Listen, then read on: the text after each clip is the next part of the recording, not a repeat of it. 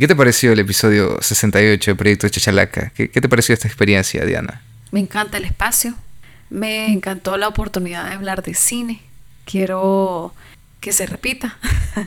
Me parece un espacio eh, súper chévere porque creo de que te permitís compartir experiencias a través del arte, esta vez de cine, porque sé que el proyecto pues busca miradas o narrativas de los diferentes lugares. Entonces para mí hablar desde el cine y desde mi punto de vista ha sido genial. Así que espero que, que continúe y me la he pasado muy bien. Gracias por el espacio. Ok, bienvenida Diana. Y por el otro lado, Don Moss de Asís Moreira, ¿qué tal? ¿Cómo está? la, esta es la 19 vez que lo tenemos por aquí. Yo siempre contento de estar acá en el proyecto Charlaca. Eh, cómodo, cómodo con ustedes. Eh, me lo he disfrutado un montón. Yo creo que habrá algún momento de reflexión, un momento de risa, algún momento de tensión y creo que eso es lo importante que les demos ese cóctel de emociones a quienes van a escuchar el programa. Y no, pues yo me lo he pasado muy bien, yo me lo he disfrutado. Siento que hay cosas que me ha dejado, títulos que me llevo y títulos que creo que los oyentes se van a poder llevar a su casa. Ok, correcto. En este episodio Cine 2023-2024 vamos a comenzar hablando un poco acerca de qué es el cine como tal, qué es lo que buscamos en el cine, las razones por las que vamos al cine y al final tenemos eh, el discurso o el diálogo, la discusión sobre el cine del 2023 y el 2024. Y también una pequeña, una pequeña presentación de lo que queramos hacer con ustedes, que se llama Cineforo Chachalaquero, que va a estar comenzando en febrero del próximo, bueno, el, próximo año, en febrero, ya, eh, el próximo mes. Sí, sí. Bueno, comenzamos. Bienvenidos a Proyecto Chachalaca número 68, Cine 2023-2024. Nos acompaña Diana Bonilla y Josué Andrés Mos. ¿Qué tal, Diana? ¿Cómo estás? Emocionada, contenta y agradecida por el espacio. ¿No hay nervios? Sí, mucho, pero encantada. Ok. Mos. No, no hay nervios. Yo estoy cómodo con ustedes y cómodo siempre acá en la plataforma de Chachalaca. Qué lindo saber que soy el único con nervios aquí realmente. Bueno, vamos comenzando el 2024 es decir 2023. ¿Qué tal, Diana? ¿Qué pinta este año? Mm, pues mira, los, la emoción de los premios, ¿no? Es el, como el momento que, que espero a nivel de cine y inicio de año personal, pues buscando energía, empezando a no a ponerme metas, sino a ir construyendo la búsqueda de lo creativo. Y el cine y los premios son parte de eso, fíjate. Ok, Ok, o sea, después del año nuevo lo más interesante es estar pendiente de, los premios, de las películas, de lo que tenemos que ver, de lo que va a pasar y esa emoción, ¿no? De, todo lo que tenés que ver también. Ok. Moss, ¿qué tal? ¿Qué pinta el 2024? Bueno, un color mejor que el 2023 al inicio, ¿eh? que comencé muy, muy oh, tropezado el 2023, sí. Lo dijimos en ese podcast, es correcto, estaba golpeadísimo. Y ahorita creo que va a ser un año, un año bonito, pinta bonito. A nivel de proyectos pinta muy bello. A nivel de viajes todavía mejor. Y a nivel de cine eh, y de cosas relacionadas con el cine que voy a hacer este año y de lo que espero disfrutar. Como por ejemplo, adelanto ver Poor Things de Yorgos Lantimos, que es mi director favorito. Dios. Así que es algo que espero muchísimo para este año. Ok. Faltan okay. pocos días. ¿Y qué tal? ¿Qué hicieron el 24 y el 31? ¿Qué tal las alcoholizaciones? Ah, no, yo no hago eso. Sí, no, yo sé que ustedes mos. Sí, sí, sí. No, yo no hago eso. Eh, se disfrutó en familia, se disfrutó en familia el 24, el 31 con amistades. Y la verdad que fui de mucha mesura. Han sido celebraciones tranquilas. De mucha mesura. ¿Y la maestra Diana qué dice? Fíjate que el 24 lo dediqué a la familia. Ok. Y y, el, y el 31 el vicio. Sí. El desenfreno. Sí. sí. Pero cociné, se lo dediqué a, mi, a mis amigos, a mis amigas. El 31 me lo dediqué a mí, que siempre lo hago. O sea, es como un acto de poder recibir el año nuevo para mí. Y veo que, que Moss también y sería interesante investigar si es de generación, ¿no? Como el 24 para la familia. 24 para la familia y el 31 lo viví con mi mejor amiga, eh, con su pareja y el día siguiente nos fuimos a la playa, así. No voy a hablar del día siguiente. ok. Lo que, lo que pasa el primero de enero se queda el primero de enero. Es correcto. ok. Bueno, para comenzar este episodio, primero tenemos que saber quién es Diana Bonilla. Ya lo conocemos, lo hemos saludado en episodios anteriores, hemos conocido sus gustos, sus peculiaridades. Ahora nos toca con Diana. ¿Quién es Diana Bonilla? Esa pregunta es tan hermosa y tan difícil, ¿verdad? Bueno, soy una mujer que disfruta de la cotidianidad. Soy profesora en constante búsqueda de, de, de inspirarme. De verdad que soy eso, cotidianidad, inspiración. Soy una mujer que disfruta de, de caminar en medio de una ciudad tan caótica como es San Salvador. O sea, yo soy la suma de mis días de, de, lo que hago, ¿no? Eso es lo que me construye. Y eso es lo que yo reflexioné al final del año, ¿verdad? Que quién soy y yo soy eso, los días tras días de la ciudad, de andar en bus, de mi trabajo, de mis conversaciones, de mis amistades. Así que soy una mujer que se construye a través de la cotidianidad, de sus caminatas, de sus pérdidas y también momentos mágicos como ver el atardecer, ¿no? Eso soy. Sí. Ok, ok. Bueno, Diana, ¿y, a qué te dedicas? ¿Qué relación tienes con el cine?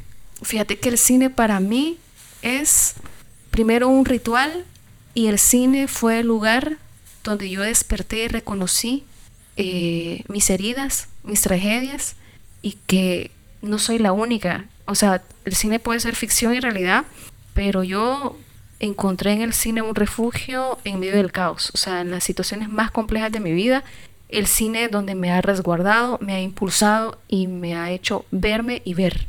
O sea, encontrar otras historias. Ok, qué interesante. Bueno, y Mos, por aquí, ¿cuál es, por favor, de nuevo, cuál es tu relación con el cine? Enteramente pasional y egoísta.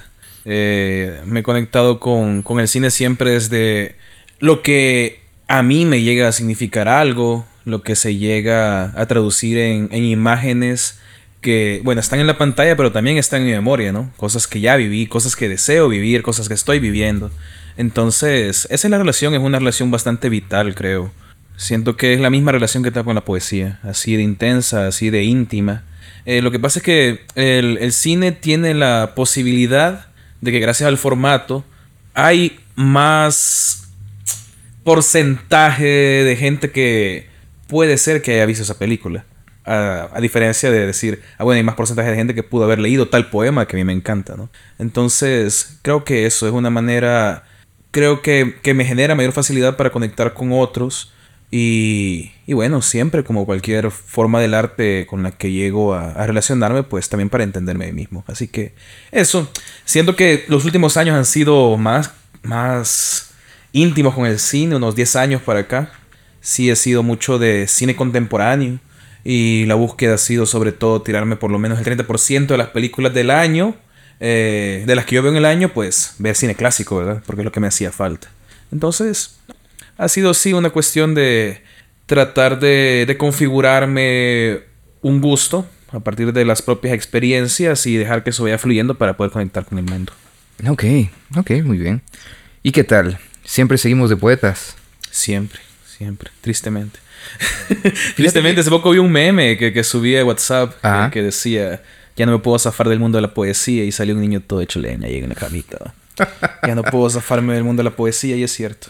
Ok, sabes, aprovechando que están los dos aquí y están muy relacionados al campo de la literatura y que les gusta el cine, siempre está esta, digamos que premisa, no, es que el cine, a la par de un libro, deberían de leer un libro porque es tu interpretación propia, te hace pensar, te hace reflexionar a las grandes producciones de, del cine. ¿Qué, opinan ustedes? ¿Es así? ¿El, cine te condiciona a pensar o, reflexionar de una manera que un libro te puede ampliar un poco más la mente? Desde mi experiencia, desde mi punto de vista, el libro, el texto es un, un, viaje. Lo voy a nombrar eso. Es un viaje, es una experiencia, es, es otro lugar, es otra manera. Y el cine es otro formato. Es la imagen, es el sonido, ese ritmo. Entonces, comparar, la verdad que ahí no, para mí no hay comparación. ¿sí? Tú puedes viajar, no sé, esto va a ser quizás muy didáctico en avión y puedes viajar en bus al mismo, bueno, no al mismo destino, depende de, qué destino, que los dos sean en bus y en avión, ¿verdad? Pero son diferentes formatos, no puedes comparar. La experiencia va a ser diferente. Entonces, no sé, no, no hay que comparar. No, y puede que llegues al mismo sitio, siguiendo la, la alegoría de Diana, sí. Eh, yo creo que esa. Yo creo que el hecho de que hagas la pregunta sí tiene que ver con haber escuchado, muchas veces gente que dice, no, ¿y para qué estás viendo la película si ya está el libro? Mejor ponete a leer el libro, ¿no? Eh, siento que... Y que mucha gente... está viendo Troya si está en la Iliada. Exacto. Ahí está, sí, la buena, viejo. Exacto. Eh, entonces, sí creo que tiene que ver con un tipo de cuestión de generaciones que no saben digerir los cambios eh, generaciones que no comprenden formatos. Y estoy hablando de generaciones en general. O sea, eh, a lo mejor puede haber un formato que ahora mismo a nosotros no nos cuadre demasiado. Y luego habrá alguien en 20 años discutiendo esto en otra cosa parecida al podcast, que tenga otro nombre, pero que sea la misma vaina. Y, dirán, no, pero es que lo que pasaba es que el Andrés Mons y la Maro y la Diana en aquel momento pues no comprendían que lo que se estaba haciendo al final era simplemente cambiar la forma del trayecto para llegar a un mismo destino. por ejemplo, la gente que escucha audiolibros, al final está digiriendo la misma información que la gente que está leyendo el libro. La experiencia es diferente, por supuesto. Y siempre hay quien dice, no, es que no es lo mismo. Ajá, exacto, pero al final, si hay alguien con la suficiente capacidad de escuchar con la atención con la que estaría leyendo el libro e interpretando todo lo que está escuchando, porque a lo mejor tiene otras cosas que hacer, ¿no? Su, su tiempo no le permite sentarse con el libro íntimamente en la cama o en el sillón y, leer todo ese rato mientras está haciendo algo más, pues es una buena alternativa. O incluso la gente que tiene dificultades para la lectura, como, como nosotros los disléxicos, que leer un libro es un poco complicado. Entonces escucharlo, aunque no estés haciendo nada más, estés aventado en una silla escuchando el audiolibro, la verdad es que es una oportunidad de, adquirir la, información. Yo creo que no es comparar, sino invitar. Sí. O sea, te puedo, ya viste la película, ahora te invito a que leas. Pero ya quitar el hecho de... La visión punitiva es la que, la que es, correcto. la que jode todo. Sí, y por ejemplo, yo, si he de viajar o experimentar, va a ser por medio de la película, por, el cine, una película. Y luego el, el libro, si es que quiero. Y si lo hubiera, o sea, simple como eso, ¿no? Para muchas cosas que hemos visto y quizá películas entrañables que tenemos en mente, ni siquiera existe un libro. Pero va a haber alguien que te va a inventar, el primo de algún amigo, te va a inventar de que, ah, no, yo leí el libro y estuvo genial. Es mentira. Sí, no, igual, muchas veces, fíjate que, ha pasado, yo escuché a alguien que me mira, a mí me gusta Harry Potter, las películas, me encanta Harry Potter, pero intenté leer el libro y la verdad es que eh, no es lo mismo Harry Potter que Harry Potter, ¿verdad? Entonces me dice, yo el libro no, no me gusta. En lo personal, fíjate que un amigo me dijo, mira, quiero que leas estos libros conmigo, que no sé qué, yo no sé por qué le hice caso realmente. Eh, me puse a leer estos Juegos del Hambre, el primer libro, de ahí me pasé, sí. El primer libro no me gustó, la película estuvo muchísimo, para mi forma de ver, muchísimo mejor que lo que yo disfruté el libro. Bueno, los primeros dos libros de Harry Potter son bastante tropezados. A nivel técnico, luego la autora fue tomando otras conciencias, pero es otro tema. Pero sí, eso es lo que pasa. Y de ahí estamos jugando con otras cosas que es la traducción y demás detalles. Sí, correcto. Que eh, al tener el formato audiovisual, aunque siempre va a haber un problema de, de idiomas, claro, tenés toda la imagen. Tenés lo que mencionaba Diana, el ritmo. Y ese ritmo es fácilmente traducible porque todos vamos a ver la misma cosa. Así es. Independientemente de dónde te encontres o qué edad tengas, qué idioma hables. Me encanta, me encanta. Y eso creo que es importantísimo con el cine. Ok, bueno, mira, antes de comenzar a introducirnos un poco más en esto del tema del cine, me gustaría preguntarles cuál es la película que más hayan disfrutado, que más los haya marcado a ustedes. Diana. Qué difícil. Difícil. Qué difícil. Hice una listita. Dale, yeah. Em, son 56 películas. Son. Vamos a comenzar. Mira. Top 100. Diana Bonilla, películas, eh, best ever. ¿Cómo? Es que. A ver, no, si voy a. Es que es un momento que es, lo quería vivirlo. La película, o sea, esta película para mí es realmente importante y clave para el despertar y con, conectar con el cine. Y es Amores Perros. Sí. Por, primero, porque esa película yo no, es que yo no entendía lo que pasaba ahí. Yo pensaba que estaba arruinada. en el DVD pirata que me vendieron. sí. Estaba mal grabada. Sí, sí. Primero vi mi colonia. Ajá. Vi, me vi. ¿Cómo explicarlo? Lo voy a decir como en ese momento. Veía como en la película, pero es que esto se ve gris, se ve, se ve como, como sucio, no se ve la colonia, se ven las paredes. Yo no, yo no, yo no, no percibía el cine así, sino Hollywood, ¿no? Rambo, Rocky. Que Rambo también está chuco, pero. Sí, pero está. Pero la calidad de imagen, el tipo de. Pero no veo mi colonia. O sea, no veo. En ese momento mi mamá, con, con su pareja, tenían perros. Había, había, en mi casa habían perros de pelea. Sí, eh, habían muros, o sea, habían cipotes que podrían ser. Y me enamoré de Gael García. Por si escucha aquí. Acá la confesión de Diana Bonilla. Se, se, lo puedes compartirmos cuando, cuando creas conveniente. Ahora mismo le escribo por Instagram. eh, yo me enamoro de él. Les juro, o sea, yo fui a decir, mira, esa película está arruinada porque había varias historias. O sea, no era una historia lineal. Claro. Sí, sí, pero es que aquí no hay una historia, no hay quizás hay tres historias, entonces... ¿Qué, ¿qué te dijo? ¿Qué te dijo la persona que te recibió? Ubicate, niña, por favor. Así, no, a ellas, no, que sí la película. No me acuerdo muy bien, pero... Pues, Iñarrito está como sobado, entonces... Y ahí en ese momento tenía 15 años, o sea, nada de dirección, nada, nada. Yo, a, a, mí solo me encantó la película porque me encantó Gael y porque me vi. La chava que estaba ahí, que se enamora de Gael, que no me acuerdo, es morena, como o sea, se Soy esa que se enamoró de Gael también. O sea, se puede enamorar de mí. Va a decir, vente conmigo, vente conmigo. Sí, soy. Ok.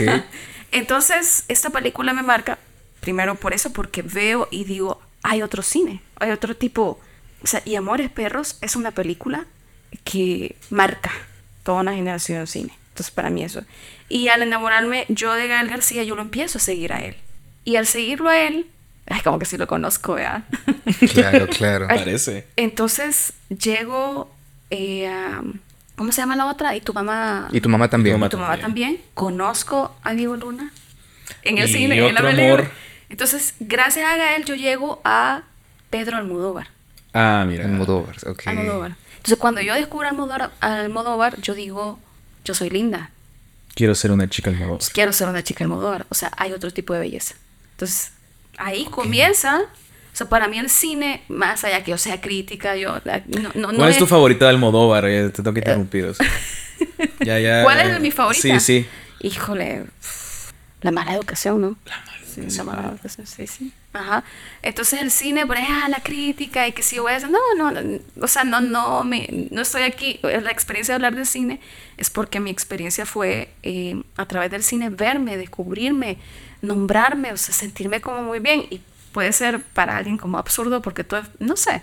Pero esa película, o sea, que me gustara el protagonista, que me gustara la historia, que en mi casa había perros, que la chava estaba en el bachillerato, tenía un niño, o sea, todo conectaba con lo que yo veía. Y para mí el cine era Disney final. Feliz. Y para este momento, no sé, intentando conectar, atar cabo, ¿verdad?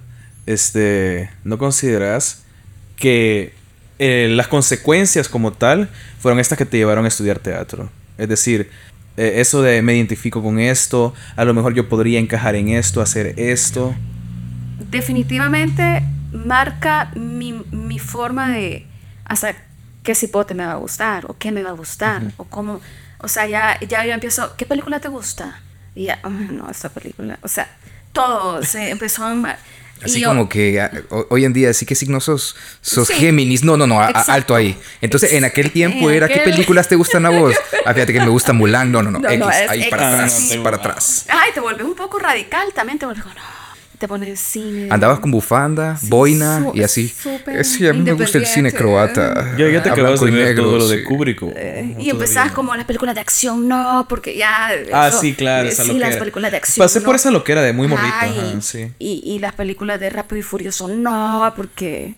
Y no es cine. Y en la colonia donde yo vivía, no es cine. Y en la colonia donde vivía había los chicos rápido. Aparte que en la colonia... Rápidos y furiosos. Rápidos y furiosos rápidos así, furiosos y violentos, porque en la colonia donde crecí era, era violenta. Sí, esa gente que le quitaba el escape al carro para... no, qué horrible.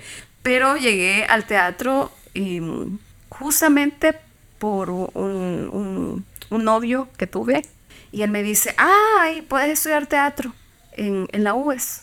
Casualmente se parecía a Gael García. No, romances de la, fíjate que, romances de inicio de universidad, de eso deberían de ser una película, fíjate. Sí. No hay nada más fracturador que eso, sinceramente. Entonces el cine, quieras o no, descubrir ese tipo de cine y, y, lo que te va gustando y pues te lleva de de un lugar a otro, pero el teatro con el cine, fíjate que no tienen el mismo lugar en mi vida, o sea, son como cosas muy... Después se va vinculando, pero en un primer momento fue el cine. Fueron islas. O sea, todavía el cine para mí es un momento ritual. Okay. O sea, yo voy a ver teatro y todo, pero el cine es es eso que tengo que vivir, como quizás me marcó esa primera experiencia de ver Amores Perros, ¿verdad? Y buscar otros títulos, buscar... O sea, yo iba donde los señores esos que venían películas y se me decía, esta película es rara, esa es. Ajá. ¿Y seguiste viendo más de tú Sí, ajá. Pero esa, esa para mí es la película que... da inicio. Da inicio y luego ya, pues actualmente, una de las películas que sí me marca es Memoria de Antonia, ¿verdad? Y Shane, que es Deseos culpables. Steven, ah, es Steven McQueen. McQueen, sí. Steve McQueen. Steve McQueen. Cuando yo veo Shine, yo digo, guau.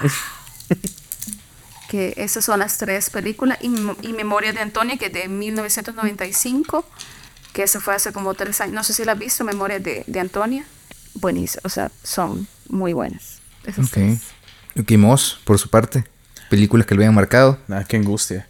Eh, Fíjate que, o sea, de marcarme pues un montón, pero yo conecté mucho con Diana cuando comenzamos a hablar de cine porque le gusta dividir las cosas a nivel temático y a mí también me encanta. Yo como que tops por tema, tops por año, tops y, eso, ¿verdad? Me encanta. Entonces, a mí la película, no sé, la que todavía catalogo como la película más honesta de amor que he visto es Langosta, de Yorgos. Eh, Yorgos Lántimos, cuando veo Langosta, yo me vuelvo loco. O sea, ya había visto eh, Dogtooth, Canino. Me pareció una, una, locura, o sea, era cine muy, muy independiente, o sea, lo que se hace en Dogtooth es, es muy, muy inusual de ver. Las actuaciones son incomodísimas, el guion es sumamente incómodo, es minimalista y duro.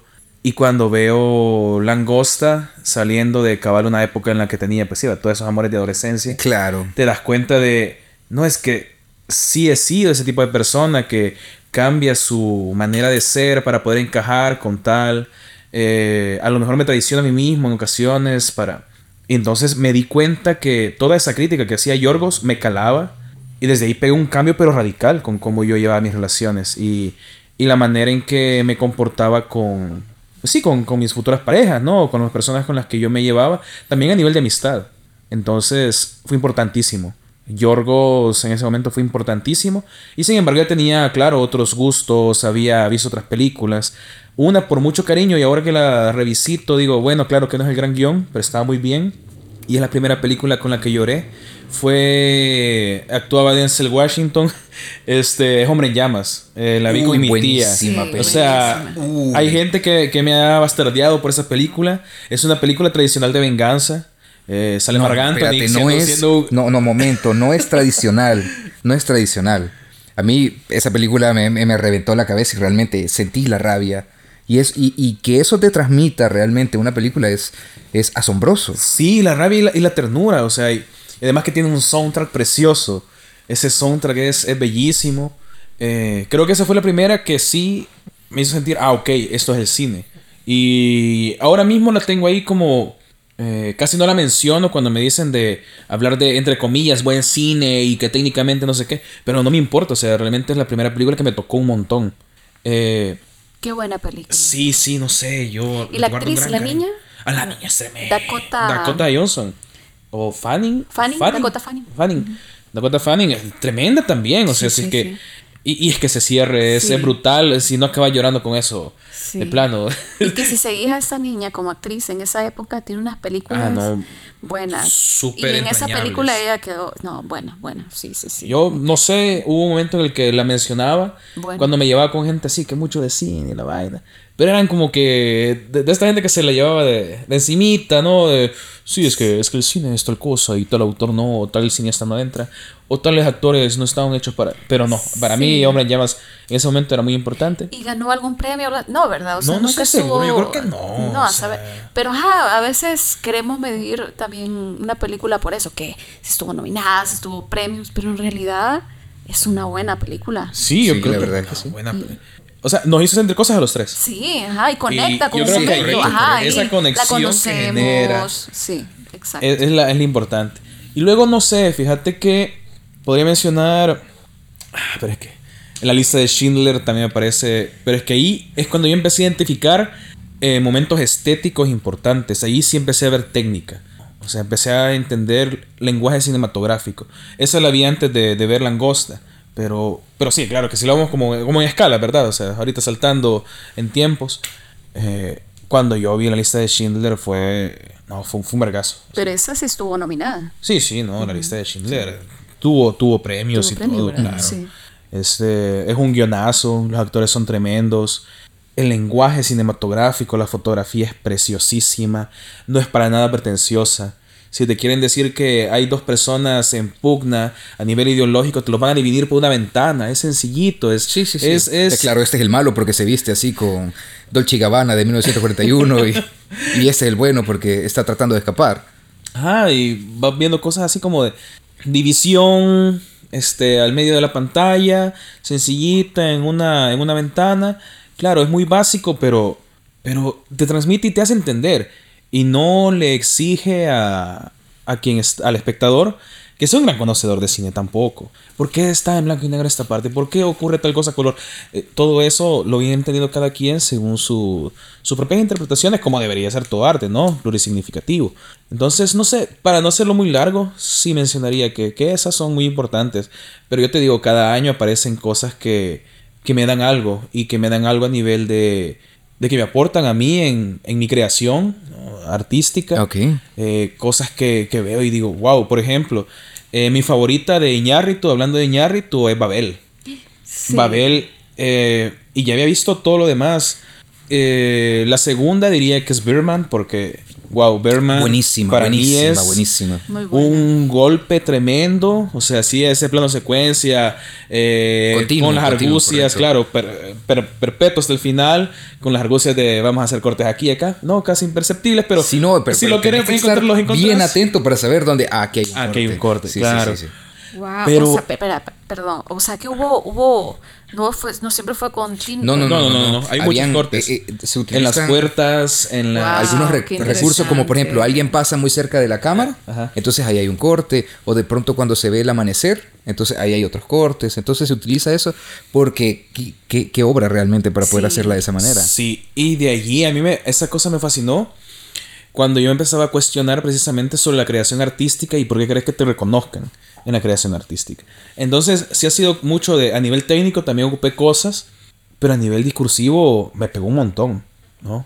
Y el cierre, que también es muy abierto, eh, se mata, no se mata, este, esto de que se tira es porque se suicida o porque se murió antes estando en el escenario cuando se disparó, o es simbólicamente que se suicidó porque ahora lo aprobó la crítica, todo eso a mí me parece genial. Genial, esa es la palabra, es genial. Y y bueno, no, no, no sé, no quisiera entrar en, más títulos porque honestamente sí, de cada país, de cada época, cada año, por lo menos de los 70 para acá, cada año tengo algo que, me emociona un montón, ¿verdad? Ok, mira qué interesante. Bueno, en mi parte le voy a compartir aquí mis pequeños. Y yo creo que esa es una cosa importante que. Y te tengo que hacer la pregunta, no, no para que salga así de la nada. Primero, ¿Cuáles son tus tres películas que recordás, independientemente del orden, el momento en el que las viste, que te marcaron un montón, que te significan mucho a día de hoy? Y luego, ¿cuál fue el gran momento? Esta, cosa sí, yo la quiero dirigir a... Porque estamos en tu casa grabando este podcast. Tu momento familiar que recordás con el cine.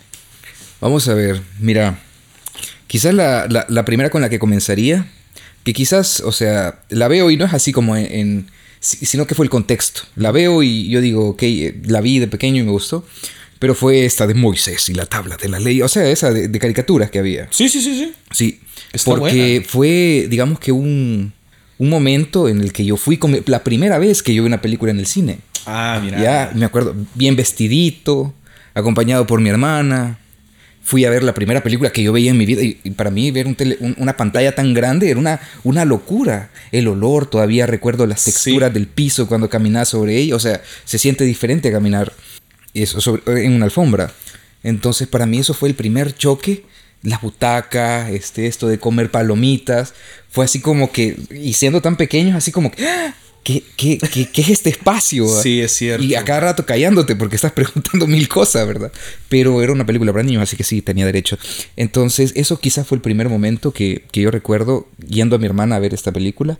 También en esa misma vuelta a ver el, el cartel de, de Mulan, que, que, fue lo primero que vi. ¿Qué, ¿Qué, es esto? ¿Por qué está en una imagen tan grande? O sea, yo coleccionaba cosas pegatinas de Dragon Ball, por ejemplo, pero nunca había visto, o había visto póster, pero eso era enorme, ya, era más grande que yo.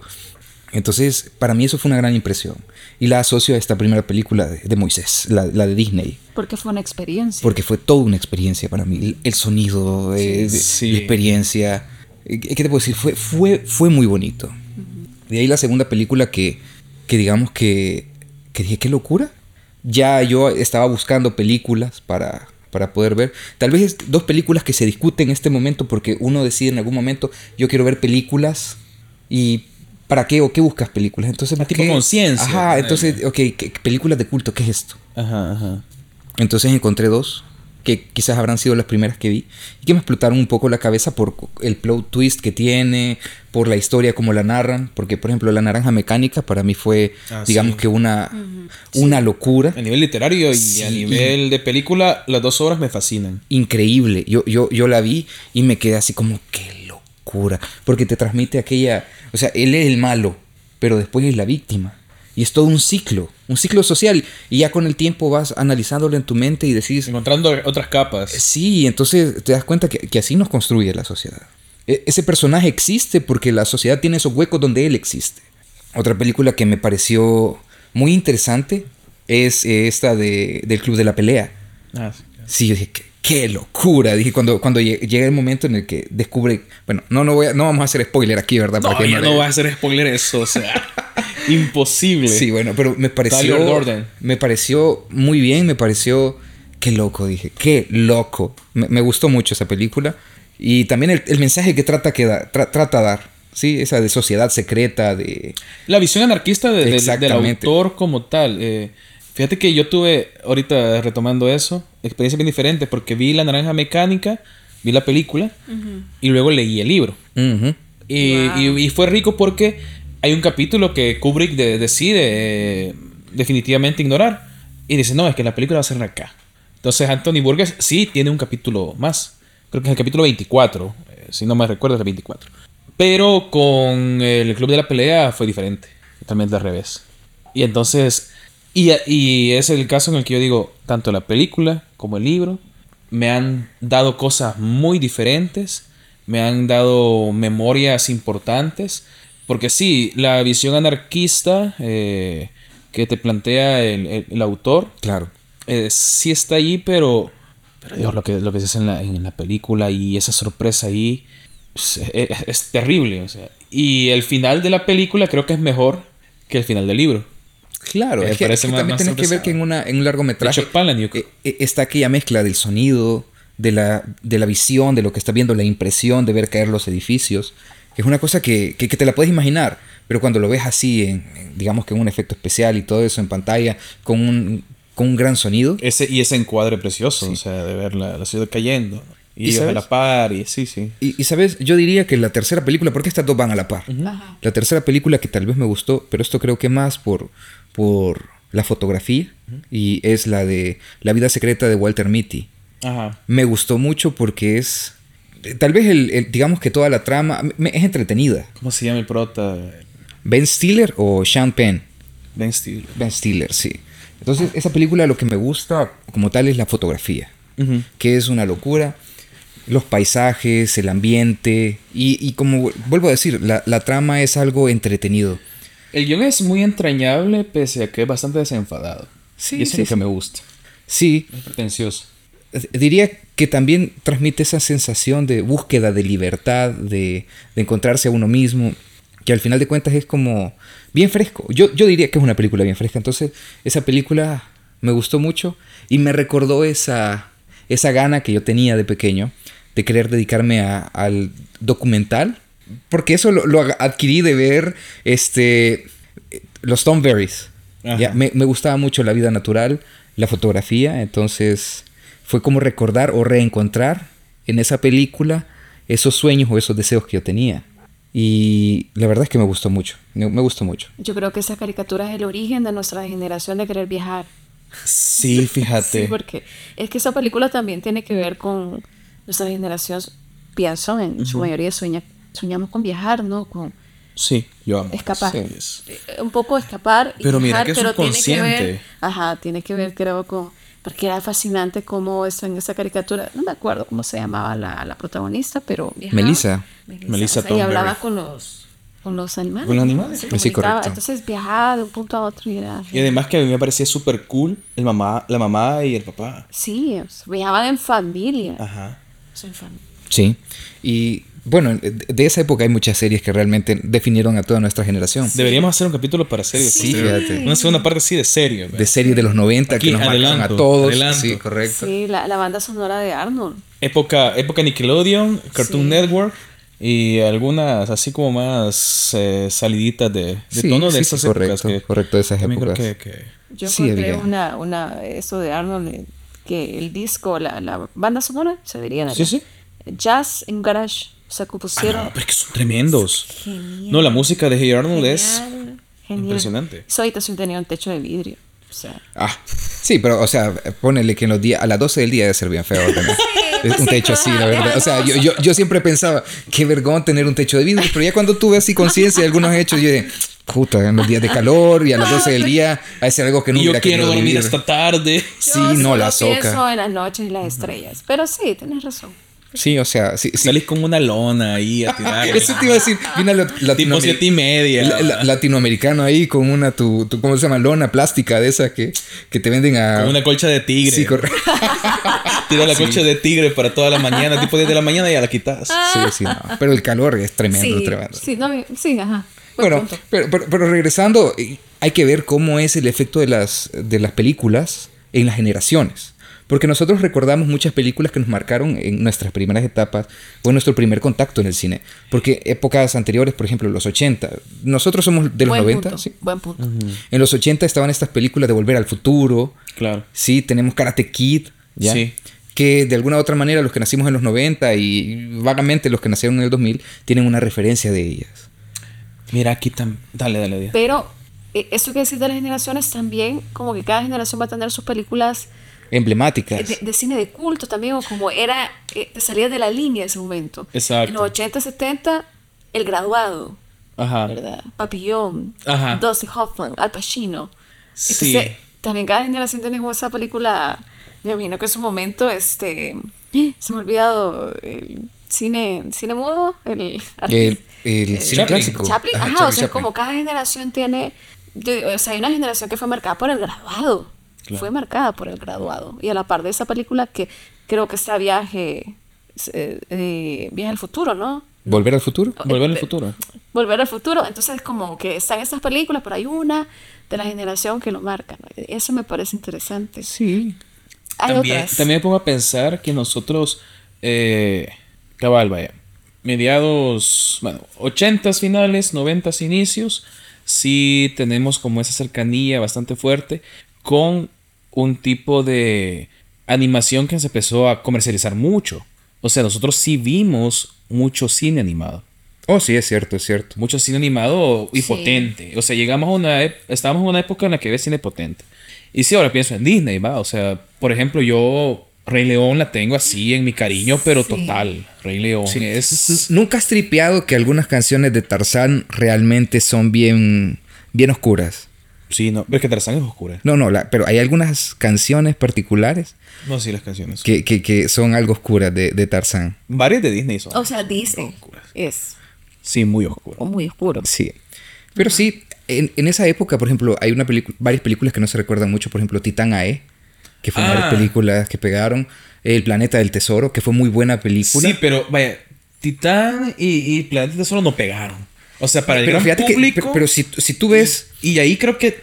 Es que no sé, pienso. Ves que si tú ves el planeta del tesoro basada en eso, que la isla del tesoro, sí, sí, sí, no pega o no triunfa por los por las otras películas que estaban, en, ese en ese momento estrenándose. Porque vaya, eh, es una adaptación muy libre de, de, de lo de, Robert Louis Stevenson, eh, La Isla del Tesoro, eh, muy steampunk, ¿verdad? 10 de 10. Para mí me parece genial, o sea, claro, pero éramos muy pocos los que nos gustaba. O por ejemplo Atlantis. Atlantis me parece una película maravillosa. Yo, yo, yo, me enamoré de la, de la cherita principal, fíjate, la de pelo blanco. Yo, yo ah, sí, claro. Caía. Varios, creo que. En esa época, eso de enamorarse de caricaturas. pero, sí, yo sí me pasó. Pero, pero es que, mira, hay, hay, niveles. Por ejemplo, hay quien se enamoró de Misty de Pokémon. Yo conozco a alguien, sí. Pero como para, fíjate que para recuperar una, una idea que creo que estaba eh, también en, en el guion cerca, es para cada uno de nosotros la concepción de que es una película de culto es muy diferente. Al menos yo tengo dos concepciones, pero pienso no decirlas para ver cuál es la concepción que ustedes tienen de qué es una película de culto. ¿Saben qué? Antes de comenzar esa discusión de película de culto, yo creo que sería bueno hacer la pregunta de qué es buen cine. Según las. Sí, sí, sí, porque si vamos a comenzar con aquella, aquella, aquella pelea eterna de qué es cine de culto, sería muy bueno discutir qué es el buen cine. Así que, Diana, para ti, ¿qué es el buen cine, profe? ¿Por qué? ¿Por qué a mí? buen cine. Para vos. Para mí. Sí. Y el ritmo, para mí es clave. Para mí el buen cine, la experiencia mm, de un buen cine, para mí es lo, lo íntimo de esa, de esa película. El ritmo, la imagen que, si a mí la película inicia con unos, o sea, eh, viendo al personaje, con sonido, imagen, cotidianidad, me permite verlos, percibirlo en la cotidianidad, para mí ahí ya me atrapó. Y una y también el cierre de, la película. El cierre, la, la, banda sonora, yo quedo como, wow, ¿no? Y tiene que ver con el ritmo, ¿verdad? Que ahí, pues a mí me, me encanta ese ritmo, no sé si nombrarlo lento, ¿verdad? Porque no sé si es lento o que me permite percibir el conflicto de los personajes que están ahí. Lo contemplativo, el detalle, lo, que lo íntimo, o sea, que me lleva desde el momento que está pensando antes de verse con el otro personaje, o sea, me permite verlos, percibirlo, llegar ahí. Me recuerdo de, de esta de Joaquín Phoenix, de... ¿El Joker? No, que está siempre con una... que su novia es una, una plataforma, una chica. Ah, esta Hair. Esa. Sí, sí, sí, sí. Para mí ese es un buen cine, donde me permite vivir esa experiencia sensorial. O sea, la imagen, la música, el ritmo, las pausas, el silencio para mí es importante. o sea, para mí. Y opuesto a esto también es el caos total. Entonces, como la contemplación y el caos. Ok, contemplación y caos. Ok. Los indestructibles, entonces. No, sí, Voy a definir mi caos, porque ese podría ser. Porque ese podría. Sí, ese sí. Es tu caos. Ese, es tu caos. Pero mi caos, por ejemplo, me, se me da Bronson. Ajá, Bronson. Okay. Ese sería mi caos. O Kleenex. O. De la de Gaspar Noé. Ah, sí. o sea, eh, es mi tipo. Sí, sí. O sea, el caos también puede ir por la contemplación, pero vos sabes que adentro, como Shane, ¿no? Que ese más se va a correr no porque quiera hacer ejercicios, sino porque tiene un caos. Y hay una escena, por ejemplo, del buen cine, ese, eh, frases como: eh, Nosotros no somos malas personas, solo venimos de malos lugares. Ok. Y son dos hermanos. Entonces, pues, pues que tiene que conectar también con tu historia de vida. Y el buen cine para mí tiene que tener hilos íntimos de mis memorias, de mis experiencias. Todo lo que tenga que ver con la maternidad, la madre o los vínculos tóxicos con la madre, obviamente van a vincular conmigo. Se van a vincular. Porque tiene que, entonces, no sé, un buen, ¿qué es un buen cine? Es complejo, pero tiene que ver también con que conectas la imagen, el ritmo, el sonido, ¿no? lo íntimo. Eso, Eso sería. ¿Vos? Yo creo que voy a repetir ciertas cosas que dije cuando me preguntaste sobre qué es poesía, qué no es poesía o qué es buena poesía. Entonces, para mí, eh, la reflexión que he tenido en años me lleva así a pensar este, cualquier producto eh, cultural, cualquier producto artístico, como aquello primeramente que me conecte. Y luego voy a ver yo más adelante si a nivel técnico encuentro virtudes. Y si encuentro las virtudes, pues bienvenido sea. Eh, para poder hacer tipo reseña de cine, crítica de cine, etc. Si busco estas, estas virtudes. Pero, pero bien, mira, yo lo que quiero es creer la mentira. Entonces, si yo percibo, porque este es un, un, término que yo ocupo mucho, y no solo yo, pero varias gente utiliza mucho, que es honestidad es diferente a sinceridad.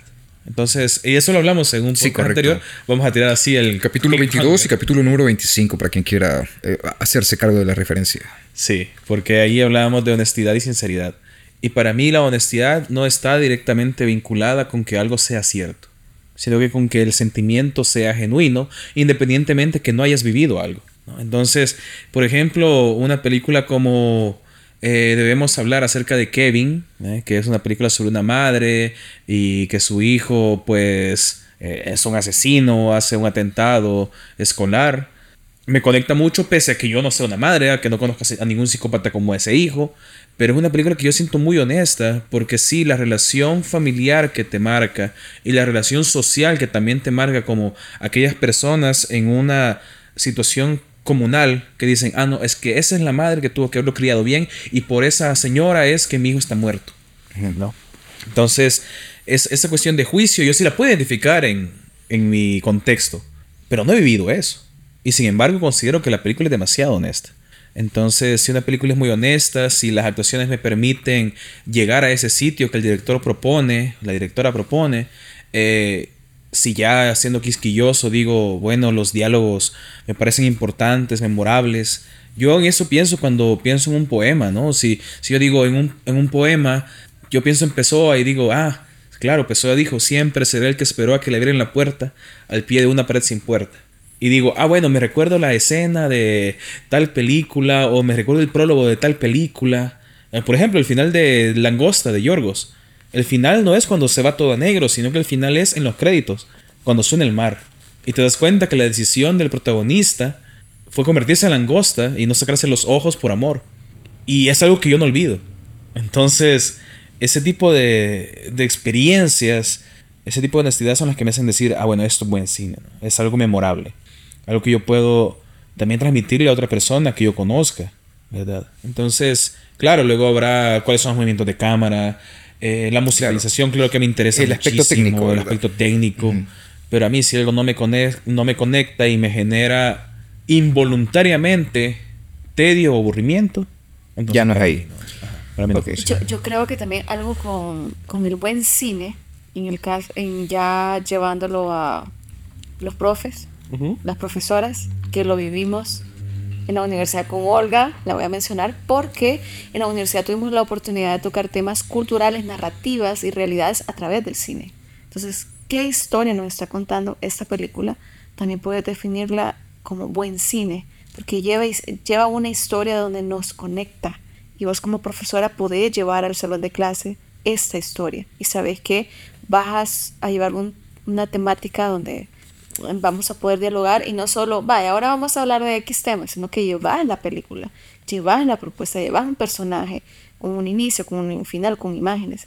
Y eso para mí también es importante, el cine, el buen cine, ¿qué te está contando? ¿Qué historia y desde qué lugar te está contando esa historia? Ok. Sí, la verdad es que también habría que decir que esta percepción del buen cine siempre va a ir, digamos que ligada a la experiencia personal, a lo que uno busca. Para algunos quizás el, el buen cine es el entretenimiento y ahí muere. ¿Vos qué buscas, Amor? Fíjate que en mi caso personal yo diría que el buen cine es aquel que te deja pensando. Yo lo reduzco a eso de forma pragmática, aquel, aquello que te deja pensando, pero también involucra un elemento en el cine que te entretenga, en la película que te, te entretenga. Claro, claro. Que también puedas decir, no es una película este, que trató de abarcar más de lo que alcanzaba con, con su capacidad de producción. Porque de pronto vemos algunos efectos especiales que, que tal vez no eran necesarios utilizarlos y quedaron mal ahí por ejemplo, una película que a mí me gustó mucho, que, recuerdo y, que yo digo, te deja pensando, es la del hombre bicentenario. Que esa ah, película, que sí, sí, sí, sí, que esa película te deja pensando y, el debate, porque eso es... Porque está basada en, en, en Asimov, Isaac Asimov. Exactamente. Y, te deja pensando y vos decís, eh, eh, ¿es humano? ¿No es humano? ¿Es o no es? Y te deja pensando, ¿y si llegamos en algún momento a eso? ¿O cuál es la característica humana? Ajá, exacto. ¿Qué es lo que nos realmente ¿Desde dónde definimos lo humano? Sí, sí, sí, exactamente. Porque de pronto podemos ver la vida de este robot y algunos podrán ver su vida y contemplarse ni la mitad de humano que ese robot. Y entonces ahí es donde vos te preguntas, ¿qué es realmente lo que va a suceder cuando lleguemos a estos, a estos dilemas? Y ahorita empezamos a ver las inteligencias artificiales. Y aquí copiando el chiste de Vallarta, o sea, nosotros ahorita somos liberales, por así decirlo, pero cuando ya veamos a nuestras siguientes generaciones teniendo relaciones con robots, ahí vamos a ir hasta aquí. Hasta aquí, degenerados. no, no, me encanta. No paso desde esta no, no, no, no, no, no, o sea, ahorita esta relación es una aberración. ¿Cómo te atreves? pero hay, pero hay películas que te dejan así con, con esa duda. Por ejemplo, la, de, la, de Berman. ¿Sí? Berman, claro. Sí, entonces vos te preguntas, ¿qué pasó al final? ¿Ya? y, habría que decir, es una película. La interpretación o lo que vos crees es tuyo, es personal. El actor puede, eh, perdón, el, el director puede pensar una cosa, el escritor puede pensar una cosa, pero al final lo que vos te llevas de esa película es tuyo, o sea. Sí, me, me, gusta porque también como que me pongo muy seria, pero la verdad que también el buen cine también es aquella película que, que ahí, bueno, no, no sé si vamos a pasar a eso, el cine comercial, ¿no? esa, mm, esta película no es buena o eso lo ve todo el mundo. Lo que, y hay películas que para vos puede ser una buena película porque te dio una buena experiencia. A mí me gusta Jennifer Aniston. A mí me encanta Jennifer Me encanta, o sea, me gusta, me gusta ella, me gustan algunas películas de ella, entonces también a veces no nos permitimos, creo que en el, cine pasa el prejuicio, de, ah, no, yo no voy a ver eh, ciencia ficción o no voy a ver... O películas románticas. O de acción, eh, películas románticas. Yo estuve peleada mucho tiempo con El final feliz o la película romántica. Y yo soy romántica, o sea, tengo que aceptarlo. Yo creo que hay una cosa para poder conciliar este pensamiento que tiene que ver con entender la naturaleza de lo que estamos viendo. Sí. Eh, por ejemplo, para mí una de las grandes películas, y si se lo digo, una de las grandes películas del 2023 fue John Wick 4. A mí me parece que dentro de lo que la película necesita mostrar, dentro de lo que la película quiere ser, es perfecta. Sí. Es perfecta y da un final Aquí sí, digamos que porque está muy reciente, pues no vamos a tirar el spoiler, pero eh, un final adecuado, un final consciente, un final muy inteligente. Y para mí es el cierre perfecto de la saga de John Wick como tal. Eh, y claro, no vamos a empezar a buscar más cosas detrás de eso. Que por supuesto la película es muy simbólica y hay cosas que leer allí. no, la búsqueda del destino, si sos una... Eh, por ejemplo, algo que dice el cuarto de no, ¿verdad? Si sos incendiario no te mueras bombero. No, eh, eh, eso de mantener tu naturaleza siempre. el valor de la familia, el valor de las amistades. Vas a encontrar muchas cosas, hay capas allí que, que desmenuzar. Pero John Wick para alguna persona que se la quiera llevar de intelectualoide, porque para mí esa no es una postura intelectual, sino que es intelectualoide eh, va a ser una película de disparos y vergazos y no me importa, ¿no? Y, es lo que, si, hay gente que va a buscar eso al cine, ¿y pues qué? No, y importa, o sea, y, eso es lo que le llena. O sea, mi papá, por ejemplo, yo algo que más vos mencionando Rápidos y Furiosos. Sí. A mí, uno de los grandes momentos que yo voy a recordar siempre con mi papá son las primeras Rápidos y Furiosos, por lo menos hasta las 5. La familia es primero. La familia es primero. Tuve fe.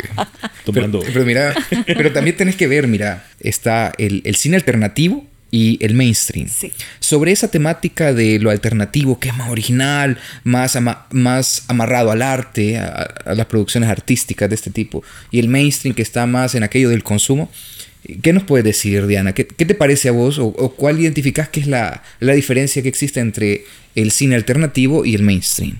Mm, lo, masivo, ¿no? El cine de lo masivo y aquel cine que nos guiamos por los festivales, por eh, el cine de culto, el cine independiente y el otro que es como todos queremos ver esta película. Que antes hubo un momento que decía, no, yo no voy a ver esta película, porque es una película, eh, ¿cómo podría decirnos? Eh, muy comercial. Es muy comercial. comercial. Ay, esa idea no me hubiera caído muy mal.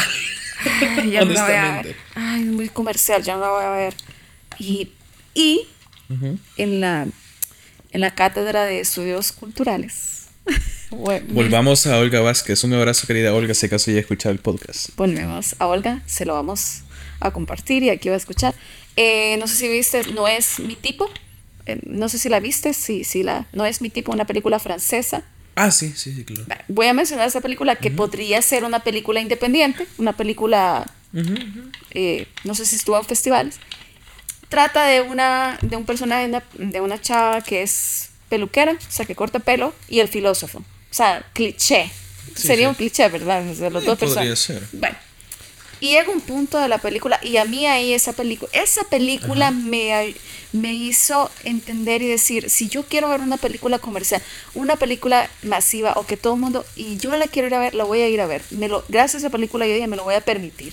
No me importa, o sea, no define el universo de cine que no tengo que encerrarme. Y es porque en esta película eh, el filósofo, el intelectual, él se va a un pueblo como de Francia, lejos de, de, París, y él está pero sufriendo. Bueno, al final ella le dice a él, que es un hombre pues intelectual que ha escrito un libro, ¿cómo es posible que alguien sepa tanto y sepa muy poco del amor? y a ella le gustaba Jennifer Aniston y ella lo lleva al cine y él le dice, le dice, ¿tú sabes quién es Jennifer Aniston? Y le dice, no, no sé quién es Jennifer Aniston. ¿Cómo no puedes saber de Jennifer Aniston en, la película, no? Yo me quedé, ¿cómo el profesor de filosofía no puede saber de Jennifer Aniston? Y, él y, repito la escena, ¿no? ella le dice, ¿cómo, ¿cómo puedes saber tanto, cómo puedes saber tanto y sabes tan poco del amor? es porque, pues sí, él no quería exponerse a todo, ¿verdad? Todo. Entonces, para mí, esa película me hizo conectar con. ¿Hay cine comercial? ¿Hay cine masivo? Sí. Permitite ver lo que querrás. ¿no? Anda, velo. O sea, si vas a criticar algo, también mira.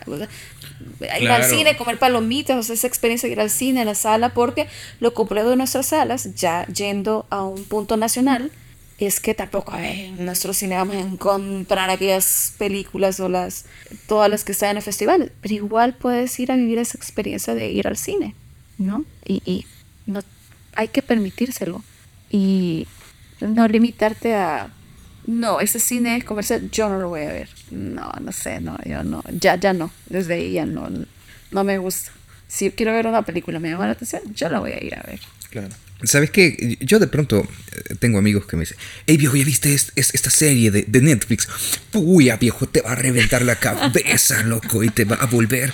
No, yo la verdad es que ya cuando los escucho así, no sé.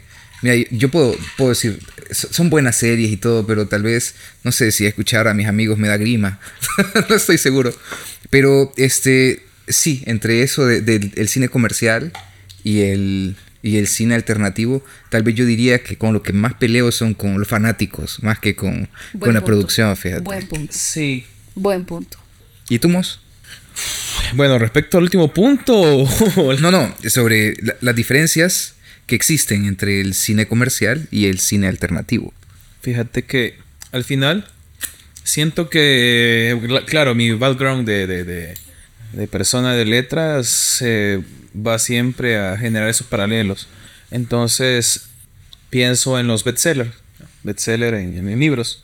Al final, claro que hay muchos bestsellers que a lo mejor puedan no llenarte, puedan tener cosas demasiado importantes que decirte, y sin embargo son caminos importantes por los cuales transitar para poder llegar a algo más trascendental, entre comillas, si se quiere. Entonces, lo pienso así con las películas al final si, por ejemplo, a alguien le gusta Bajo la misma estrella, que es película y es libro, eh, a mí me interesa que a esa persona le interese esa película. Porque a lo mejor luego estará viendo algo que a nivel técnico sea mucho más trascendental, a nivel discursivo, cosas, otras cosas que decir, que sean muy potentes. Entonces, bueno, eh, cayendo ya como tal en las definiciones, eh, Sí, hay cosas comerciales que me interesan. Hay muchas cosas comerciales que me interesan, de verdad. Eh, al final solo estamos hablando de distribución. Estamos hablando también de que hay un factor que tiene que ver con las fórmulas. El factor formulaico que puede llegar a reinar en, estas producciones mainstream es el peligroso. Porque entonces la gente viene y dice, ah, sí, es que si no tiene este elemento, este otro y este otro, entonces no es entretenida y no me importa esa película.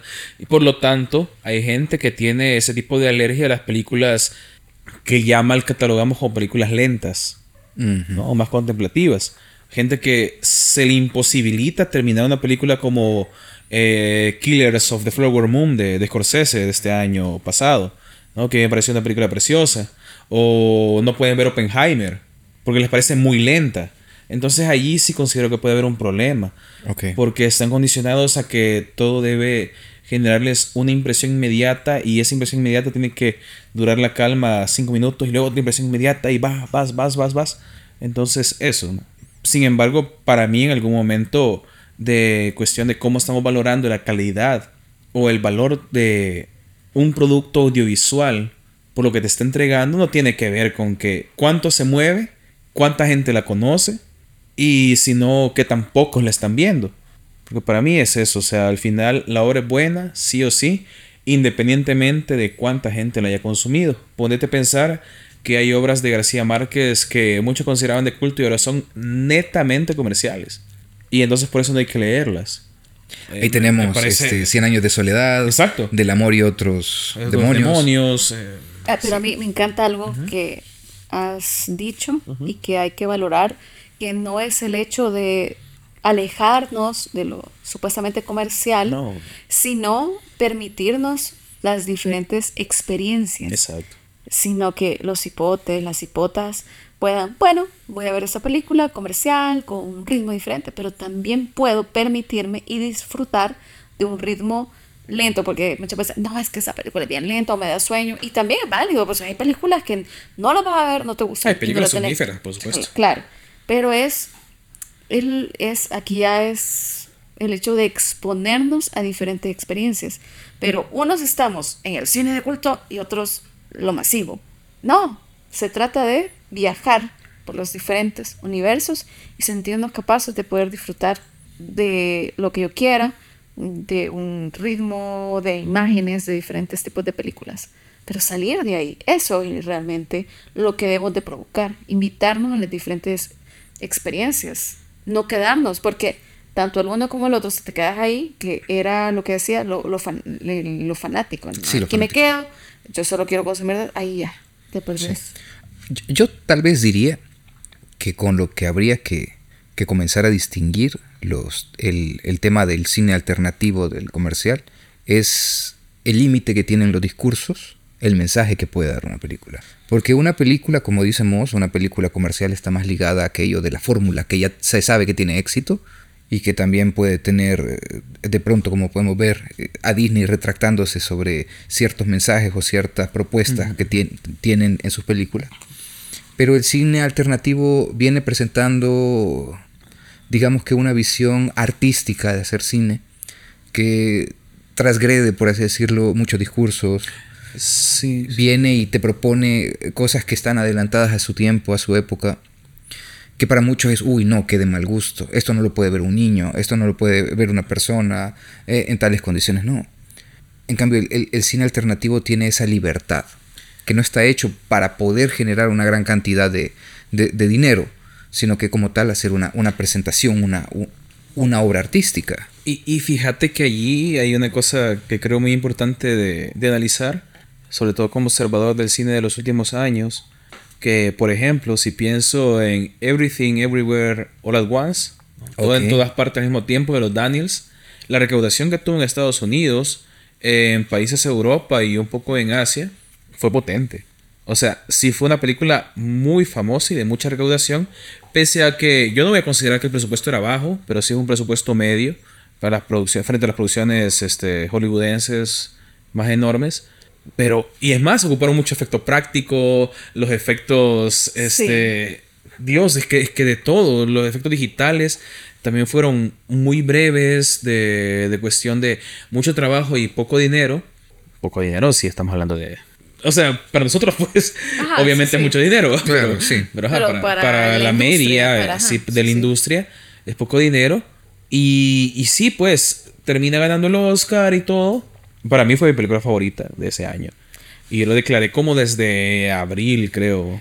Para mí fue un prejuicio por el tema de la técnica. ¿Se, se le diría técnica, no? De los efectos. Sí, la cuestión técnica la sí. yo era como, ah, no sé. A muchos les pareció ridículo por, por el tema del absurdo, sí, por cómo se trataba, pero cuando discursivamente quieren llevarlo a sitios muy relevantes, o por ejemplo el bagel, ¿no? La dona. Y estar hablando de que, de que eso finalmente es como, como el infinito y la transición. Y, a mí me parece muy hermoso, a mí me encanta. Y la escena de la piedra, de, ellos siendo piedras, en el universo de las piedras es, es, brutal. o sea, entonces los, Daniels logran algo ahí con muy poco presupuesto y logran ser mainstream. Quizá que en El Salvador no, porque por ejemplo, acá ya mencionando algunos sitios que, que o bueno, quizá no, ¿verdad? Mejor no mencionarlos. Pero un par de sitios en los que se presenta cine en El Salvador eh, tenían funciones, dos únicas funciones en los primeros días. Dos únicas funciones. Una a las 9 de la mañana y la otra a las 10 y media de la noche. Para poder ver todo en todas partes al mismo tiempo de los Daniels. Entonces no era una película comercial aquí en El Salvador. Pero Estados Unidos la reventó. O sea, pero eso de los horarios también nos dice mucho, ¿no? Nos dice mucho. ¿Cuánta gente queremos que lo vea o cuánta gente creemos que la va a querer venir a ver? Ajá. Por cómo el público está acostumbrado acá en el país. Pero en otros países la reventó y fue muy, muy comercial. Pese al bajo presupuesto que tuviera. Y exclusivamente es una película muy potente. Claro, es que, mira, habría que ver. Por ejemplo, que también una gran distinción que existe entre el cine alternativo y el mainstream es el presupuesto con el que nace. Y nace principalmente el mainstream de, grandes corporaciones, de grandes este, empresas. Vaya, vaya, Maru. Te voy a poner aquí la pregunta. Ok. La cosa es, tenés un presupuesto bajo y baja distribución. Entonces directamente uno dice, ah, película de culto. Si acaso la gente le empieza a valorar. Sí.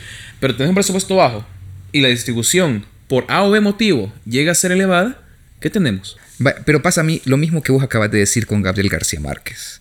Y es que tenés que en un momento una obra que comienza, digamos que apartada de las masas, llega a, las masas o a, la cantidad de consumo, como por ejemplo Cien años de soledad. Entonces de pronto tenés a esta película de todos en todas partes al mismo momento, comprada por A24 o distribuida por A24, perdón, y ahí es donde empieza de pronto a ser consumido en masa. Es muy buena película, pero ¿qué tal si no hubiera llegado a ese nivel de distribución? Porque tenés un, sinfín de películas que son de culto, ¿sí? Pero que no llegan a ese nivel de distribución y de pronto la gente ni, cuenta se da. Siempre de culto. Sí, sí, siempre de culto. Porque, eh, por ejemplo, pensemos en la actualidad, ¿cuánta gente ha visto Pink Flamingos? Y Pink Flamingos es una película de culto para la comunidad LGBT en Estados Unidos y en muchísimos lugares, ¿no? Eh, donde la única distribución que se tenía era a partir de las 12 de la noche, eh, la película como tal, y luego lo que se genera es un culto como tal, palabra culto a eh, la iconografía, a las escenas, a la manera de vestirse, etc. Pese a que fuera un grupo muy reducido el que realmente conocía la película. Entonces ahí es donde yo les quería preguntar hace, hace un buen rato para ustedes qué es película de culto. Ok. Porque yo creo que hay dos concepciones importantes eh, que mencionar. Uno es la película de poca distribución en un inicio y que luego se vuelve masiva y por lo tanto todo el mundo ama. Y luego es una película que siempre va a ser de muy poca distribución y que va a haber un pequeño sector que la va a amar siempre y que va a generar ese culto como tal sí. Eh, alrededor de ella. Eh, de, las películas recientes en las que yo pienso, y que creo que hay un culto muy bonito, es por ejemplo Titán de Julia Ducournau, que es una eh, cineasta francesa. Fue de mis películas favoritas del 2021. Y bueno, ganó, ganó en Cannes y generó una, un, buen ruido. Mucha gente pensó que iba a llegar a, a los Oscars. Sin embargo, no lo logró. Muy poca gente la vio. Okay. Es una película muy extraña. Y ahora somos pocos los que decimos, no, es que tenéis que ver Titán. Ok. Yo digo lo siguiente. Una película mainstream puede ser una película de culto. ¿Sí? Sí. No es una cosa que, que deslegimite a la otra. No, no. Porque yo recuerdo ahora que, por ejemplo, película de culto o que se considera de culto, el Club de la Pelea. Exacto. Sí. Generó culto personas. En un primer momento fue bastante por la crítica. Sí, claro, pero generó culto en el aspecto de que mucha gente se reunía en los garages en Estados Unidos y también conocí personas aquí en El Salvador que se reunían a pelear y la misma cosa de no se puede hablar de lo que hacemos en el garage. Se reunían a pelear y toda esta cuestión. Y entonces, tomando una de las definiciones, mi visión de una película de culto es aquella que produce identidad con las personas y esto lleva a una comunidad. Eso es lo que yo creo que es la definición adecuada y sin embargo me gustaría escuchar la definición de Diana. ¿Sí, Diana?